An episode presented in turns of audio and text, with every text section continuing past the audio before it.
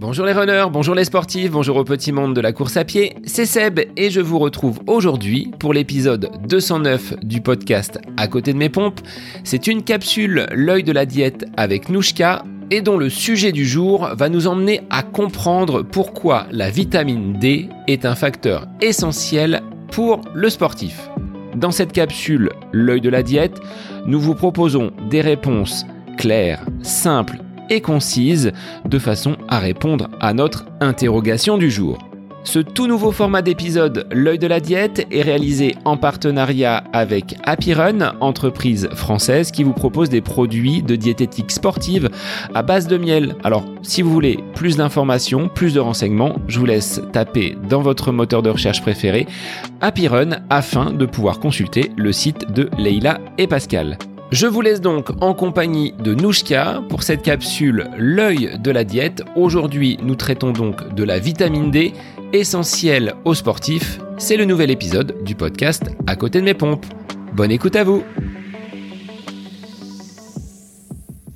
Bonjour Nouchka, on se retrouve pour la capsule L'œil de la diète avec aujourd'hui, comme on l'avait fait pour le magnésium, une question autour de la vitamine D. On est en plein dans cette période d'automne, on fonce vers l'hiver et je pense que la question est de saison. À quoi peut servir la vitamine D encore plus quand on est sportif?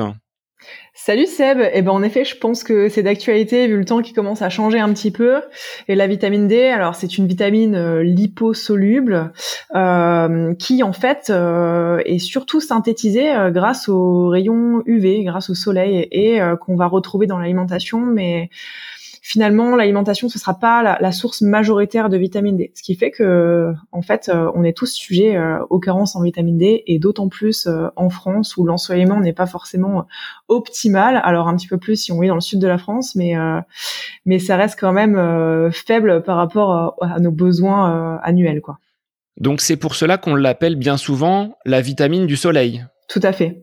Faut savoir que voilà, sur 100% de la synthèse de, vitamine D, euh, on estime 80% euh, par les rayons UV et 20% par l'alimentation, ce qui fait une grosse majorité quand même euh, via le soleil.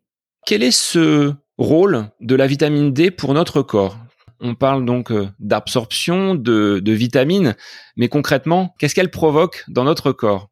Je pense que tout le monde a plus ou moins entendu parler que la vitamine D joue un rôle dans, euh, dans le système immunitaire. Donc ça, c'est un des premiers rôles. Mais elle joue aussi un rôle bah, dans la santé osseuse et puis euh, dans l'absorption du calcium. Donc pour euh, maintenir un, un bon équilibre osseux, euh, c'est important d'avoir une, une, synthèse en vitamine, enfin ouais, une synthèse en vitamine D euh, optimale. Euh, elle aide aussi à réguler euh, les hormones. Voilà, elle joue un rôle dans la régulation hormonale. Et puis ce qu'on sait aussi, alors depuis pas longtemps, mais c'est qu'elle joue aussi un rôle dans la fonction neuromusculaire. Et chez le sportif qui va être carencé en vitamine D, eh ben on peut observer des une chute des performances physiques. ce qu'on n'observera pas forcément dans l'autre sens, je m'explique. si on a un statut normal en vitamine D et qu'on se supplémente en vitamine D, il n'y aura pas forcément une augmentation des perfs, mais en revanche, une carence en vitamine D peut engendrer une diminution des performances physiques. Donc c'est c'est tout à fait euh, intéressant d'avoir un statut en vitamine D optimal de part pour les performances, ce qui intéresse le, sportif, et puis bah pour une santé euh, osseuse et immunitaire euh, optimale pour pas tomber malade l'hiver. Comment on peut évaluer ses besoins en vitamine D? Parce que tu dis, si on n'est pas avec une jauge maximale, est-ce que contrairement au magnésium, on avait évoqué hein, dans la précédente capsule qu'il était difficile d'effectuer un dosage précis de ce, de ce nutriment, la vitamine D, elle, on a moyen d'estimer euh, notre dose et euh, la jauge que l'on a dans notre réservoir corporel? Oui, bien sûr. Euh, en faisant un bilan biologique, on voit tout à fait bah, nos taux de vitamine D. Je pense que si euh, à cette période de l'année, en fin d'année, on fait tous une une prise de sang, on verra tous globalement qu'on est carencé en vitamine D, euh, ce qui n'est pas forcément le cas l'été parce que bah, l'été l'ensoleillement est plus important. Et en fait, bah, pour avoir une synthèse de vitamine D optimale, il faudrait s'exposer une heure au soleil à 35% de notre corps qui n'est pas forcément super envisageable l'hiver, d'autant plus que l'hiver, en fait, les rayons euh, sont pas, les rayons UV euh, sont pas forcément euh, assez forts pour engendrer une synthèse de vitamine D optimale. Ce qui fait que l'hiver, la complémentation est quasi bah, obligatoire parce que on est quasiment tous carencés en vitamine D. je dirais aller de novembre à avril, quoi. Donc il faut profiter dès que le soleil se présente, même en hiver, à, sortir. Alors, faut peut-être pas mettre les gants, faut peut-être pas mettre euh, de bonnet et, euh, et de cache-cou pour avoir quelques zones de notre corps. Tu disais 35%. Là, on, en sera loin si on veut profiter de ces rayons-là. Ouais, et puis ça reste quand même euh, peu réalisable parce que c'est une heure par jour. En fonction de la région dans laquelle on habite, je dirais que c'est beaucoup plus facile de, de se complémenter en vitamine D plutôt que d'aller chercher à s'exposer une heure par jour. Quoi. Tu parlais d'immunité pourquoi cette complémentation va agir sur euh, l'immunité et sur les virus que l'on peut contracter. Là, on est en plein dans la période hein. novembre, décembre, janvier, février, cette période où les où les virus rôdent. Pourquoi la vitamine D va nous aider à traverser cette période un petit peu chaotique et éloigner les microbes de notre corps? Elle va jouer un rôle entre autres dans la synthèse des cellules immunitaires en fait et dans la différenciation des, des cellules euh, des cellules immunitaires, des cellules en fait qui vont nous aider à combattre les virus et les infections euh, qu'on va avoir davantage en hiver. Par rapport, tu disais à la performance sportive, on constate qu'elle a également donc un rôle vraiment intéressant. Est-ce que c'est le cas dans la récupération musculaire? Est-ce qu'après un effort, le fait d'être à un niveau de vitamine D suffisant, elle va euh, permettre cette vitamine de mieux récupérer et de mieux enchaîner les entraînements et la fatigue liée à l'effort? Alors, je ne pense pas de façon directe, mais peut-être de façon indirecte, euh, étant donné que ça joue un rôle au niveau neuronal et, musculaire. Euh, je t'avoue que j'ai pas approfondi la question, mais je pense pas que ça joue un rôle direct au niveau euh, récupération, et du moins c'est pas l'élément l'élément déterminant de, de la récupération. C'est pas sur ça que j'axerai en premier. Tu parlais d'un dosage, d'une complémentation pendant cette période euh, hivernale.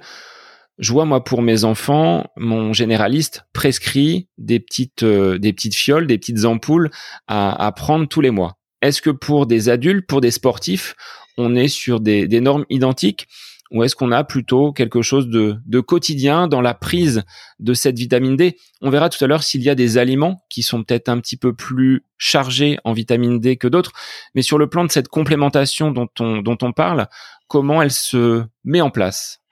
Alors, je dirais que la première chose, c'est dans la mesure du possible de faire un bilan biologique pour voir où ça en est, parce que bien que dans la majorité des cas, la majorité pardon des cas, l'hiver, on est tous carencés, euh, ça reste une vitamine euh, qui, si on la prend alors qu'on n'est pas carencé, peut être toxique parce que c'est une vitamine liposoluble qui est stockée dans l'organisme si euh, elle est en excès.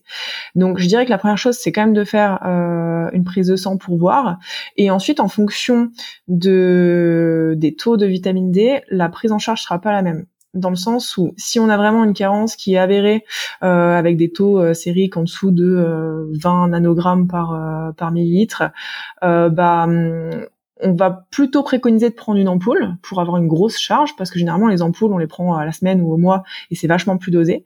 En revanche, euh, dans un cadre préventif, si on n'a pas spécialement de carence avérée, je préconiserais plutôt de prendre des gouttes quotidiennes où là c'est la dose physiologique où il n'y a pas de dose, où il n'y a pas de risque pardon de surcharge et d'excès. Euh, il faut juste y penser parce que c'est à prendre tous les jours, mais ce sera beaucoup mieux assimilé en fait, parce qu'une grosse dose, on n'assimile pas tout d'un coup. On n'est pas là sur la même administration que le magnésium, qui lui va partir, on va dire, en, flux tendu. Là, on a un réservoir où on peut stocker quand même un petit peu de, de vitamine D, ce qui explique la prise d'ampoule qui est différente d'une goutte ou de deux, trois gouttes, on va dire, quotidienne. Tout à fait. Là où le magnésium va être éliminé par les urines en excès, ce sera pas le cas pour la vitamine D. Alors en termes de complémentation, d'où vient cette vitamine D que l'on peut trouver dans ces compléments?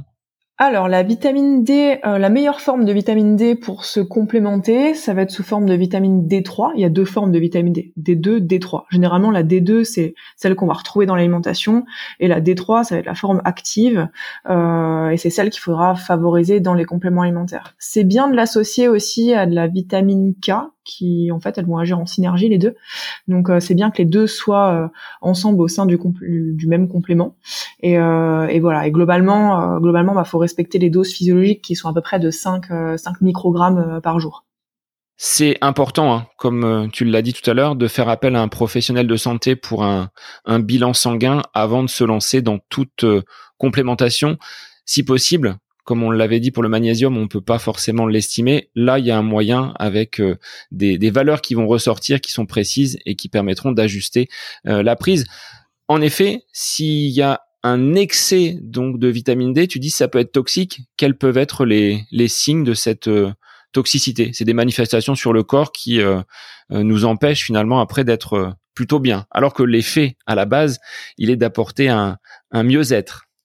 Ouais, et puis bah, en excès, ça peut jouer un rôle bah, négatif sur sur le métabolisme du calcium. Ça peut jouer un rôle, enfin ça peut avoir un impact aussi négatif au niveau rénal et favoriser bah, la formation de calculs rénaux. voilà les, les, principaux facteurs, ce qui reste quand même rare, mais mon rôle, c'est aussi d'avertir que ça peut exister, bien que ce soit rare. Nouchka, est-ce que l'on peut, pour euh, les auditeurs qui euh, se demandent peut-être s'ils sont en carence de vitamine D, expliquer quelles seraient les conséquences de cette euh, absence en quantité suffisante de la vitamine D dans notre corps Qu'est-ce que ça peut provoquer à long terme? Donc tu l'as dit, la fatigue, ça c'est quelque chose qui est avéré, que l'on peut déceler. Alors, à voir si c'est un besoin en magnésium ou en vitamine D, mais de toute façon, la prise de sang est quasi obligatoire pour voir un petit peu ces, différents marqueurs.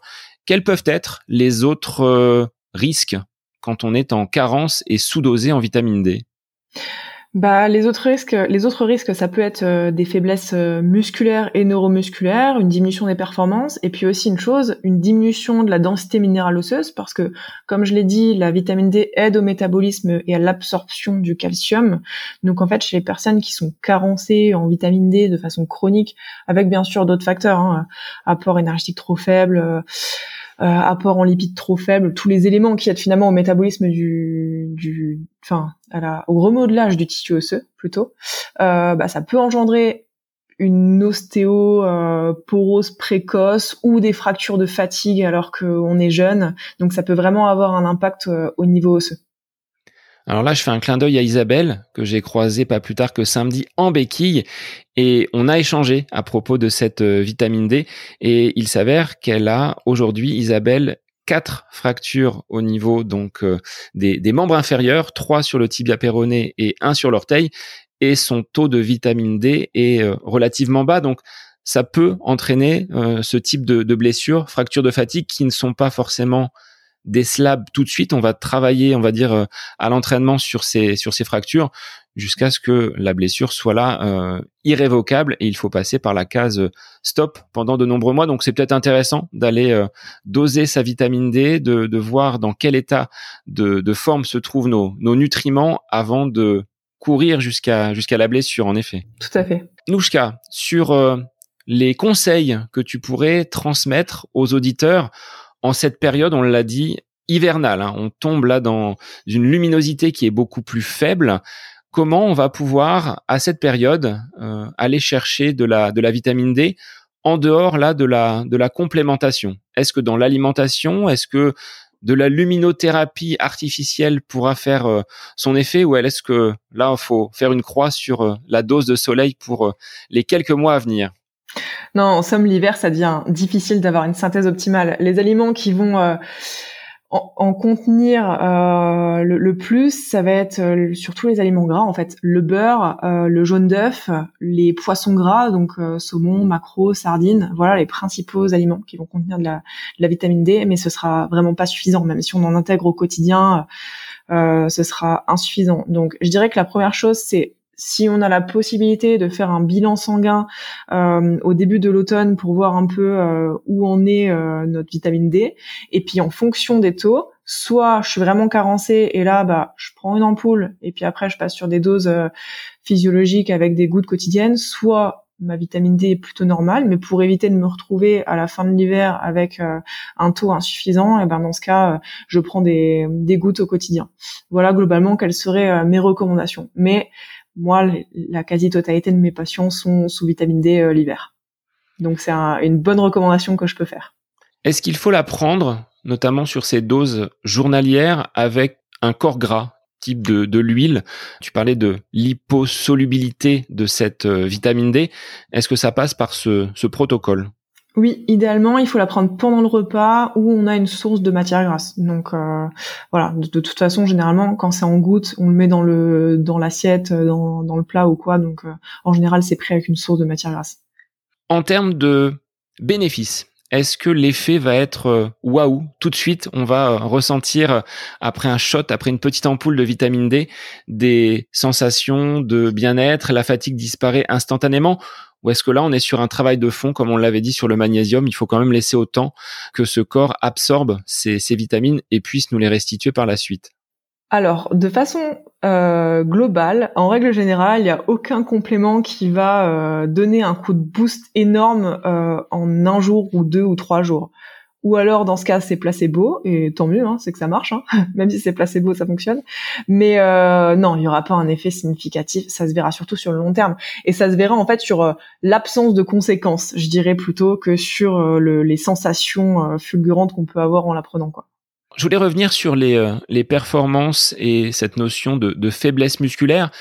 Quand on parle de faiblesse, c'est quoi? C'est une élongation, c'est une tendinite, c'est un claquage qui peuvent survenir plus facilement ou c'est vraiment le muscle qui va être moins en capacité de restituer euh, son énergie à l'effort?